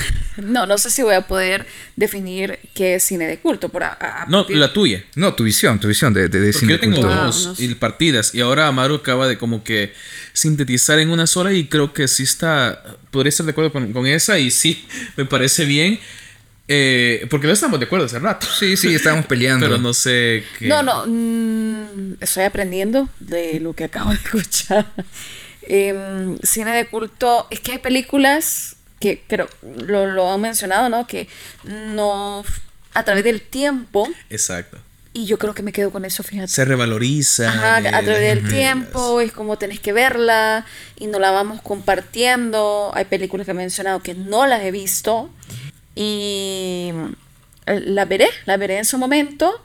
Y creo que ah, yo me quedaría con eso de que a través del tiempo la película va tomando esa fuerza. Porque como en la literatura hay algo que no le corresponde a esa generación, sino a futuras. Exacto, generaciones. Entonces me, gusta esa idea, conecto con esa idea. Y por ejemplo, yo vi Roma hace que. Hace, te conté, ¿no? Sí, sí, me contaste. Eh, yo no vi Roma en su momento. Ah, Roma. Y no lo vi. Que fue masivo. En Netflix llegó a ser número uno en Latinoamérica. No lo vi. No la quería ver en mi compu chiquitita o porque no sé si vino a los cines, creo que no vino en la pantalla. yo la quería, yo la quería ver en la pantalla. Y yo dije, yo y voy a prestar un proyector. No la, vi hace qué, hace hace no sé, después de primero, hace una semana en una pantalla, o sea, la vi como la vi sola, la vi cómoda, la vi en una pantalla grande y la vi cuando la tenía que ver y me tocó y entonces, el, ¿qué es el cine de culto? Bueno, puede ser esa película que a través del tiempo va tomando la fuerza que necesita y que esa fuerza la va dando en la medida que la va compartiendo y las generaciones la van tomando. O sea, va conectando eso a esos discursos. Entonces, y también ahorita estoy conectando que lo oculto no necesariamente tiene que ser con aquellas narrativas de momento y que te están diciendo algo, porque no, no, no necesariamente, sino decís, tenés que ver esta película, independientemente de su género. Okay. Entonces, la definición que, que tiraste hace rato de la creación de la comunidad, a partir de la identificación, creo que es la que en este momento podríamos dejar como más adecuada Sí. Eh, porque finalmente no depende del tiempo, no depende de la cantidad de fans en un momento de lanzamiento, sino que depende de cuánta comunidad breve o extensa puede existir eh, resguardando la memoria de ese producto artístico. Precisamente esas dos cosas iba a decir. La primera es que qué bonita forma de presentar su privilegio, Diana, aquí con nosotros, de poder ver Roma en un espacio cómodo, así en una pantalla grande, sola y todo eso. Segundo, que al final de cuentas, las películas de culto, si te pones a pensar, sí producen comunidad, pero eso, tienen un periodo, viven un tiempo. Y a partir de ahí se consagran y son recordadas en la historia. O sea, aquella, aquella película en el pasado generó culto. O tiempo después generó culto, pero en algún momento desaparece. Por ejemplo, podemos ver dos casos. Star Wars, que generó culto, generó sociedad, comunidad. Sí, pero hoy es diferente. Hoy ya se volvió una cosa más comercial. No, pero ahí está la comunidad. Sí, pero, pero no era como La comunidad es masiva. Y la comunidad está más ligada a las películas de antaño. Y yo te voy a preguntar. adelante, Diana. Eh, con volver al... Al futuro. Sí, correcto. Eso sería... Me parece de culto.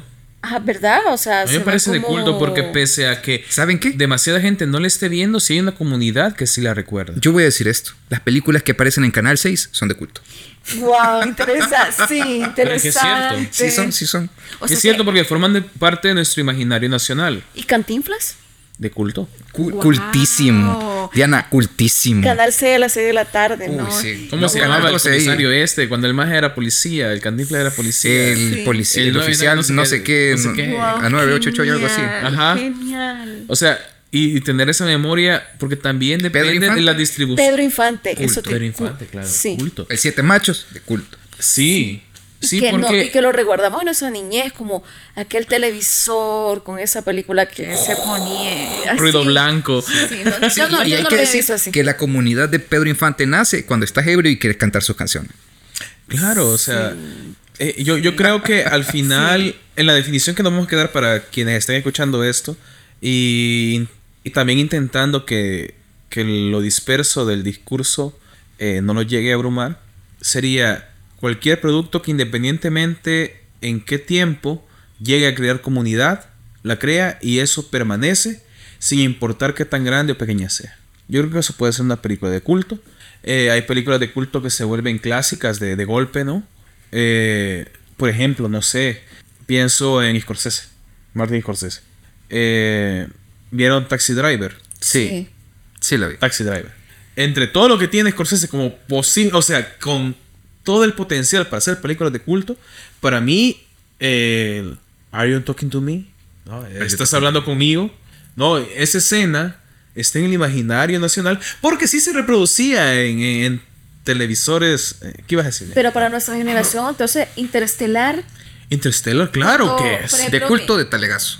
Eh, o sea, que la, la cipotada, eh, cuando tengamos, no sé, 60, 50 años, ah, yo vi Interstellar. Eh, Interestelar es, va a ser como, wow, yo vi esa película. Creó comunidad porque le identificamos. no te puedes perder esa, esa. Lo identificamos acá. Interesante. Sí, al final de cuentas eso es, mira, reduciendo esta, esta, discusión que hemos tenido sobre películas de culto, porque, se, se extendió, así con esto. podríamos decir que son películas que marcan una generación, que imprimen en una comunidad un sentido de identidad y que a partir de ahí empiezan a desarrollar y desarrollarse ellos a través del contenido que produjo esta, esta película. Por ejemplo, tenemos El Padrino, película de culto, tenemos eh, estas películas que Star Wars, que no todos comparten, que es una película de culto, pero generó comunidad. Claro. Tenemos esta película de Interestelar, que de alguna u otra manera todo este grupo de personas que, que son amantes de la ciencia e identifican que es una de las películas que incluso para muchas personas de la NASA, que, que, es una película muy real y muy fiel a lo, a lo que se produce. Claro, siempre hay, hay cosas que no. Libertades creativas. Sí, pero, pero de alguna u otra manera vamos a caer a eso. Son películas con las que uno hace como un match y producen esa, esa conciencia o esa idea de identidad y también deja pensando a una persona. Por ejemplo, la, de Star Wars, Harry Potter generó comunidad. Muchos Potterhead, que le dicen, creo, este, incluso desarrollan novelas o desarrollan historias este, de autoría propia de, en este mundo de Harry Potter. Y entonces yo creo que por ahí va el sentido de, culto. Eso de que el mundo, crear un mundo a partir de, ese cine, de esas películas, buen punto, me, parece. Crear un mundo y pertenecer a ese mundo y que te gusta ese mundo, creo que también eh, está conectado con lo que hemos dicho del cine de culto. Bueno, y aquí llegamos al momento que le da título a este episodio y es tenemos el 2023. ¿Qué nos dejó el 2023 en películas y producciones de largometraje? Dios, son un montón de cosas, hermano. La verdad es que hasta las traje anotadas porque honestamente sí hay eh, bastante cine que, que me interesó. Hay cine que todavía no veo porque no se estrenan acá. Eh, porque las plataformas no lo han permitido todavía. Por ejemplo, lo que dije antes, este, para mí de las producciones del 2023, que se van a estrenar dentro de poco, para todo el mundo, en 2024, es Four Things de, de Yorgos y no la he visto. porque pues sí, pensé que sea, sea 2023 y en los festivales haya reventado todo lo posible. Eh, no, no he tenido la oportunidad de verla. Pero sí tengo cositas ahí. Por ejemplo, 2022 dejó Decision to Live de Park Walk. Eh, él hizo unas películas tremendas, por ejemplo, All Boy. ah, ok, ok, sí, sí, claro, buenísimo. Es de él y ha hecho una de las películas sobre el amor, quizás sería mi segunda película favorita del amor. Después de, de Lobster, después de Langosta, de Yorgos. Decision to Live lo que hace es trabajar la idea de una pareja. La mujer está harta de, de su esposo. Ocurre un... El, man se muere. No sabemos cómo. Harto y encima se muere. Ajá, harta ella de él y el man se muere. Y luego está el investigador, que es como el protagonista de la película. Y luego pues él y todas las pruebas y todos los investigadores piensan que la sospechosa, que es la mujer de, de la víctima, pues es la culpable. Y bueno, ocurre ahí una relación de, de amor en medio de la investigación. Yo creo que es la película más honesta sobre amor y más profunda que he visto después de, de Langosta. Entonces, eh, se estrena en 2022 en varios lugares y yo la vengo a ver ahora 2023, el añito pasado. Luego tendría Oppenheimer, que hasta el momento es mi favorita del 2023, de Nolan. Em, sin ningún orden realmente riguroso. Killers of the Flower Moon o Los Asesinos de la Luna de Martin Scorsese. Eh, la Sociedad de la Nieve de Juan Antonio Bayona, que me parece una, una belleza. Es una película española sobre este accidente de, los Andes. Sí, sí, sí, del el incidente ultra famoso de los Andes. Y toda la gente lo único que recuerda es que, ah, sí, los sobrevivientes tuvieron que comer carne humana. Por, por la película Viven y por la otra que fue antes, creo que nació como únicamente dos años después del incidente. Pero para mí esta es la más humana, la mejor lograda, eh, la que sí tiene una visión desde las víctimas y no solo los Del sobrevivientes. morboso. Ajá, no, yo, yo ocupé, yo hice una reseñita muy breve, lo voy a ampliar en un, artículo, pero donde decía que lo que no ocurría era la pornomiseria. Ese morbo de, es que no, claro, es que ellos comieron carne humana. No, no, no, no. Claro que está allí el elemento, es un momento muy importante, una cosa que ellos tienen que sopesar, pero les interesa cada uno de los nombres de las personas que, que caen, eh, el aporte y más importante creo que es el protagonista. Cuando, cuando Bayona decide quién va a ser el protagonista, también decide cuál es la postura que quiere tomar frente a quién tiene que llevar la línea narrativa de, la película. Entonces me parece muy importante. Eh, y luego no sé, hay cosas, como les digo, no hay ningún orden específico de nada. Eh, John Wick 4 me parece muy importante, ahora que estamos hablando de películas de acción y que me parece importante porque logra lo que desea lograr. Es una película poco ambiciosa, una película muy bien coreografiada y una película que te emociona. sí, continúa con, la saga de John Wick. Sí, y da un gran cierre. Este, llaman a la puerta de M. Night Shyamalan. Shyamalan me ha venido decepcionando muchos años, pero esta siento que está buena. Eh, hace una actuación muy buena eh, Dave Bautista, que es uno de los actores que viene de la WWE. Eh, hace un papel genial. También aparece este actor que no recuerdo ahora mismo cómo se llama, pero que es Ron Weasley en, Harry, Potter. Harry Potter. sí. Sí, sí. Eh, también es otra película, se llama Hambre, de Sistirius Monk, Moncol City. Eh, es una película sobre comida, eh, sobre restaurantes. Tiene que ver, sí, un poco de sorna, como lo que hizo el menú el año anterior. Ajá. Lo que hizo el menú, un poquito ahí. solo que un contexto asiático, eh, sí, es eso, la búsqueda de qué ondas con la comida, con el arte y con la visión de plenitud de, estos elementos, de, estas prácticas. Y hasta donde tenemos que llegar. Y también una cuestión ahí social muy, muy rica y muy siniestra también, si se quieren. Este. Barbie me pareció bien. Este. Boys Afraid de Ari Aster tengo conflictos con esa película porque es como Ari Aster hace cosas raras desde siempre. Boys Afraid es como la desmesura de, este director. Siento que a lo mejor se le fue la mano en algunas cuestiones simbólicas. No comprendo muchas metáforas de las que planteó, metáforas visuales. Pero al final Joaquin Phoenix sostiene la película y Boys Afraid sale a flote. Luego Tetris, hubo una moda y creo que esto es moda que va a venir de aquí en adelante. Así que que quede registro. Este, de películas que se van a hacer, también como lo que se va a hacer desde los videojuegos, van a reventar ya las películas desde los cómics, van a dejar de importar. Las películas importantes o más publicitadas van a ser las películas alrededor de la creación de tal elemento comercial público como puede ser un zapato. Ahí está Air, está Tetris con del videojuego, están todas las películas sobre videojuegos, ya estuvo Mario Bros, Sonic, etc. Todas esas sobre videojuegos y otros productos como Barbie. Entonces, esas son las películas que van a empezar a despuntar ahora mismo. Yo creo que eso es la tendencia. Sí, Más allá de un valor nostálgico que va a haber detrás de eso. Sí, viene todo eso. En vez de, lo, de la película de superhéroes, Ah, claro, que, ahorita no, es que estemos viendo un declive, pero estamos viendo creo que la etapa de decadencia con las películas de, superhéroes, sí, correcto. Sí, lo único bueno que salió en superhéroes sería eh, Batman hace dos años y Guardián de la Galaxia el año pasado. y por comedia más que otra cosa.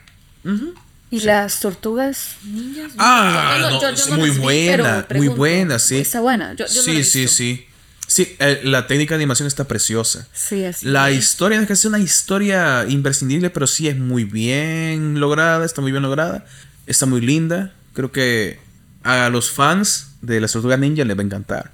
Y a quienes no, también les puede conectar porque hay cosas muy humanas. Sí, yo quiero verlo. sí, sí, sí. Y la animación es hermosa. Está a la altura de Spider-Man Into the Spider-Verse o Across the Spider-Verse. Muy buenísimo. O El Gato con Botas. La última. A esa altura está, así de grande, así de grande. Yo creo que porque esa es la estética que se está, tomando en el cine eh, de animación. Ok. Así que es lo que logran las tortugas ninja. Y bueno, ya para ir cerrando, quizá dejar el mundo atrás de San Ismail, eh, una gran premisa. El final me pareció un poquito decepcionante, pero está muy bien. Es una película como de fin del mundo. Eh, al final tiene que ver con una guerra tecnológica. ¿Y qué haríamos nosotros si no tenemos tecnología? Ok. acceso limitado a, ello. El Conde. Uy, eso te iba a preguntar. de mis favoritas. Dios, El Conde, qué gran película. Sí, correcto, correcto. algo maravilloso. Es la gran sorna política del año. Para mí, no hay ninguna otra sorna política en, el año pasado. Siento que discursivamente funciona muy bien. La aparición de Margaret Thatcher a la gente que le encanta la política y la historia les va a fascinar. Sí, correcto. Las actuaciones son brillantes.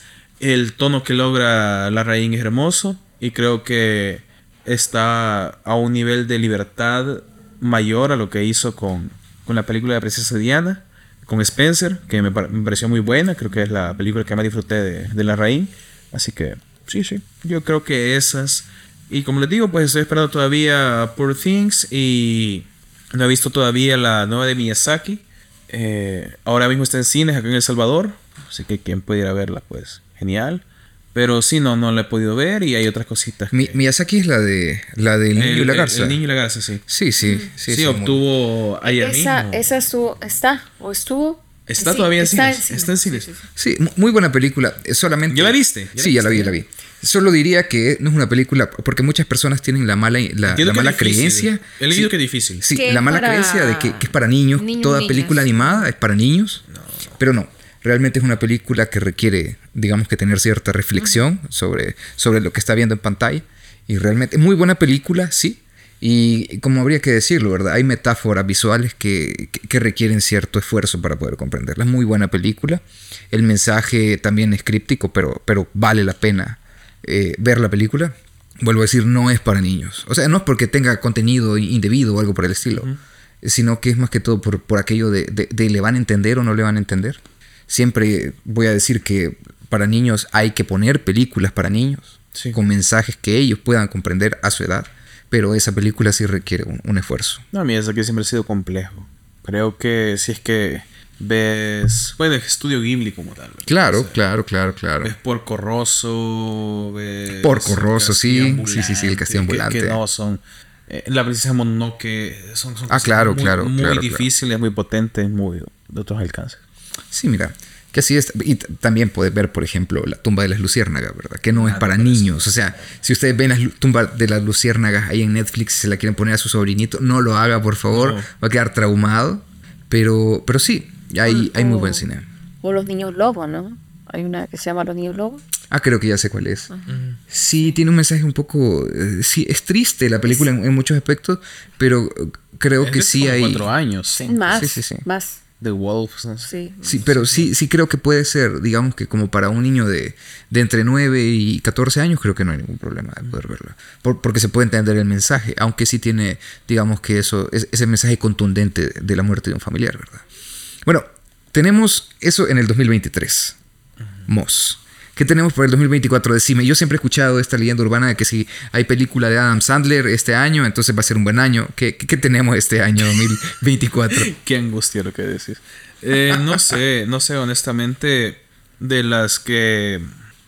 Bueno, este año sale Godzilla versus... No, Godzilla y King Kong. Me parece que sale. Hay una de, de esa. Este, vaya, y una que no ha estrenado, creo yo, en El Salvador, la Godzilla Minus One no se ha estrenado entendería que viene otra de... Es que no sé. Fíjate que nunca he sido de pensar las películas que vienen. Es muy, muy poco. Muy poco de pensar esas películas que vienen, así que no puedo darte demasiado feedback al respecto. Eh, sí había sagas que, tenía ahí como, como que en cola, pero ahora mismo no, no sé, no, no podría darte las referencias. Honestamente, o sea, sí vienen cosas como Deadpool y vienen, vienen cositas así, pero no hay nada que me emocione demasiado, como a ese nivel. No hay nada que consideres que te pueda dar la sorpresa. Solamente Poor Things. Dicho ya cuatro veces, o sea, porque se va a estrenar acá y hay muchas películas que se estrenaron en el Festival de Toronto, se estrenaron en Venecia, en Cannes, pero que no han venido todavía a Latinoamérica. Y se van a estrenar como películas del 2024. Entonces, esas sí me emocionan mucho. E igual hay, hay cine argentino que se va a estar liberando por lo menos ahí por marzo. Pero al final para nosotros son películas de 2024. Sí, sí. Pese a que hayan sido estrenadas. Porque llega en, ese, en 2024. O sea, así la registramos. Pues, Exacto. Eh, cuando en nuestros este, territorios a nivel de región es que los estamos recibiendo. Entonces, sí, ¿verdad? Sin apoyarla. Sí, porque yo 2023, por ejemplo, se vio marcado por películas, las películas de 2022. Que es Shiva Baby y Clubs. Ah, Shiva Baby es tremenda. Y Clubs, yo debo decir que cerré el 2023 con Clubs. Creo que así se pronuncia, no lo sé. Y lloré. Ya tenía rato, o sea, no estoy diciendo que la película se mide por el llanto, pero lloré y, o sea, eh, Shiva Baby y Globes, las dos muy conectadas con este tema de, tu identidad, de la búsqueda, del amor, de los vínculos. ¡Wow! O sea, si pueden ver esas películas, hay que verlas, sobre todo Globes, sobre las masculinidades. Eso de ser niño, de tus vínculos, de, tu forma de amar, de querer, de vincularte con tu amigo y que no te castiguen por, por cómo vos querés a tu amigo. Ni que te digan, vos sos hombre, así tienes que querer. No, para mí fue... Y ahí va mucho el tema de la imagen, de cómo inicia y cómo termina. O sea, con esta película yo creo que podríamos analizar todo lo de que marca una película, la imagen, el color y todo, ¿verdad? Entonces para mí fue como, wow. Pero son de 2022. Exacto. E, esa, esa, percepción. No son de 2020. Bueno, yo la vi en 2023. O sea, la distribución. Y eso es lo difícil porque, por ejemplo, los Óscares lo vamos a estar viendo dentro de muy poquito tiempo. Y vamos a decir, bueno, claro, esta película que estoy viendo de Yorgos va a ser de estreno reciente en este año, pero participa para el anterior, como ocurrió, por ejemplo, con Guillermo del Toro. Sí. Guillermo del Toro eh, estrena su película así en Netflix. Algunas eh, salas la empiezan a, distribuir en 2023. Sí. Pero participó por 2022. Y, y muchas otras cosas, ¿no? E, eso ocurre siempre. Para mí, por ejemplo, esa de Decision to Live, eh, de Parson Walk, para mí es algo que tuvo que haber llegado a, a Oscars. Ok. Pero por el momento en que se publican, pues dejan de estar. Pero 2023 fue marcado para mí Barbie y Oppenheimer. Oppenheimer me di tres veces. Pero, pero más que todo fue por aquello del marketing, sí, la, la, pelea que hubo entre aquellas cuestiones. pero la calidad también. Que sí, no, pero yo vi Oppenheimer tres veces y debo decir que mm, sentí a veces culpa por verla. Ok. Pero lo, lo disfruté. Voy a leer ahorita las películas que van para el 2024 y me dicen ustedes.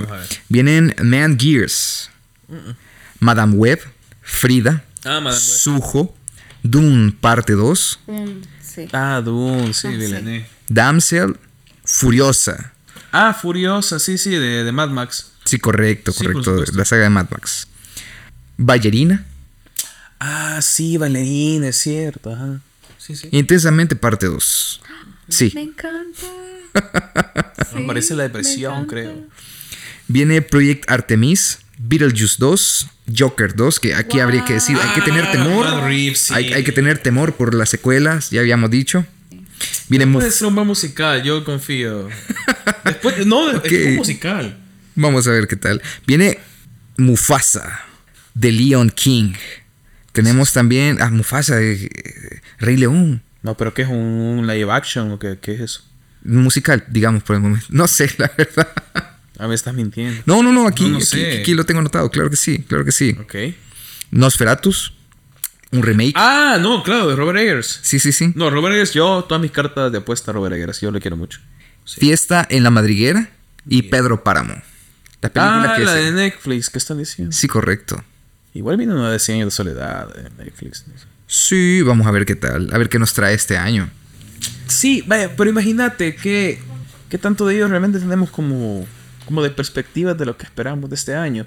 Al final, había una cosa bien interesante que planteamos eh, previo al guion y al encuentro, que era los festivales. Claro. Y al final yo no, no sé, no quise entrar como en la plática de los festivales antes. Y no quisiera realmente que empezara a platicar los festivales. Porque para mí, al final, son únicamente como radares del momento en el que ocurren. Los festivales, al final, por ciertos críticos a los que sigo, me interesa lo que dicen de, de, de, las 20, 30 películas que se están pasando en esos festivales. hay muchas cosas de Cannes que no me interesan. El Festival de Toronto, de Sitges, que no me interesa. Pero como yo tengo como mis críticos de cabecera, la gente con la que yo comulgo, digo, ah, bueno, lo que dice este man de tal, entonces voy a ver esta, esta, esta, esta y esta. Porque estamos de acuerdo que son demasiadas películas que se estrenan en el año y que es casi imposible ver. O sea, es imposible ver todo eso. Nada de casi, es imposible ver todo lo que se estrena. Sí. No tenemos tiempo. Entonces, para mí los festivales eh, sí son brújulas a las cuales deben incluírseles los pequeños mapas de alguien con ese conocimiento y ese cariño de decir vamos a depurar para un público específico lo que conecte con mi visión de qué carajo es el cine. ¿no? Ok, ok. Muy bien. Vamos a ver entonces qué nos trae el 2024 respecto al cine. Sobre los festivales, sí tenía curiosidad de preguntarte, pero ya con lo que me acabas de decir, ya me da miedo preguntarte. Eh, no, lo que habría que decir quizá sería con las categorías de festivales. Ok. Eh, tenemos festivales eh, clase A, clase B, clase C. Creo que esa era una de las preguntas que te interesaban. Sí, correcto, correcto. los festivales clase A tienen que ver con festivales internacionales. Festivales internacionales que reciben sí propuestas de todos lados. Hay un precio de inscripción y a partir del precio de inscripción, por esos festivales se están financiando también. Entonces, hay festivales que de 85 dólares, el precio de inscripción, terminan ellos captando por lo menos 350 mil dólares. Ah, son números que están, están en redes, los pueden ver, están en internet.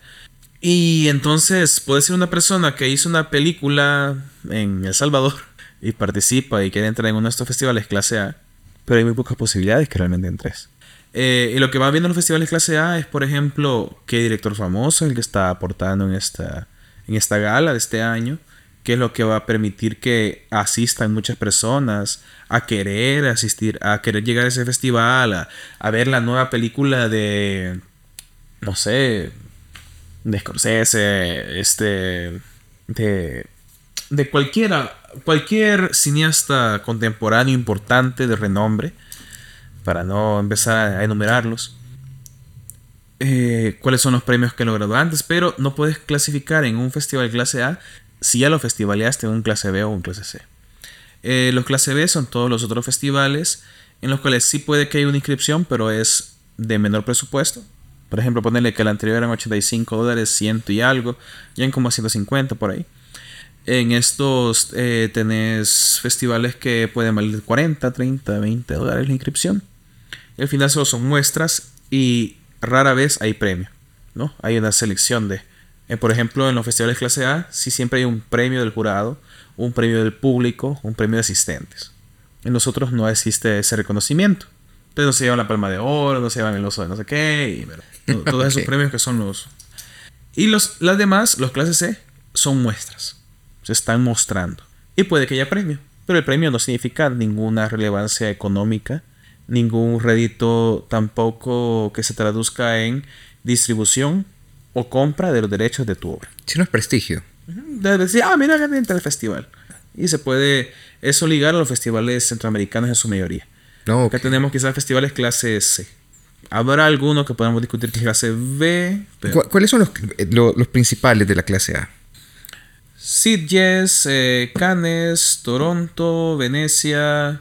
No sé, hay varios españoles. Berlín. Berlín, el, el de Berlín, por supuesto. San Sebastián. El San Sebastián, exacto. Esos. Ok. habrá uno, dos, tres más, así como. No, que son unos ocho más. Pero son los más conocidos. Sundance. Sundance. Pero lo que pasa es que cada uno de ellos tiene una visión también temática. Y también estamos nombrando Europa.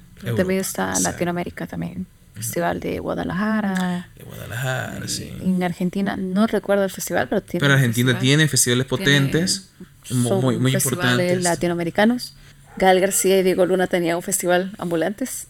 Y gracias a ese festival yo descubrí varios documentales entre esos documentales fue la vida de Sixto Rodríguez.